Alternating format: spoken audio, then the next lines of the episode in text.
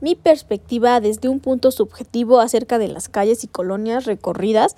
Dentro de estas tres colonias pude observar que hay una marcada diferencia entre la economía, lo social y los servicios.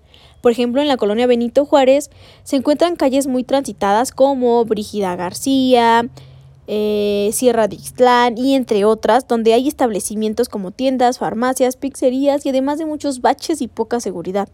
Por otro lado, en las calles de la colonia Emiliano Zapata se observa más tranquilidad y cuidado de fachadas y calles.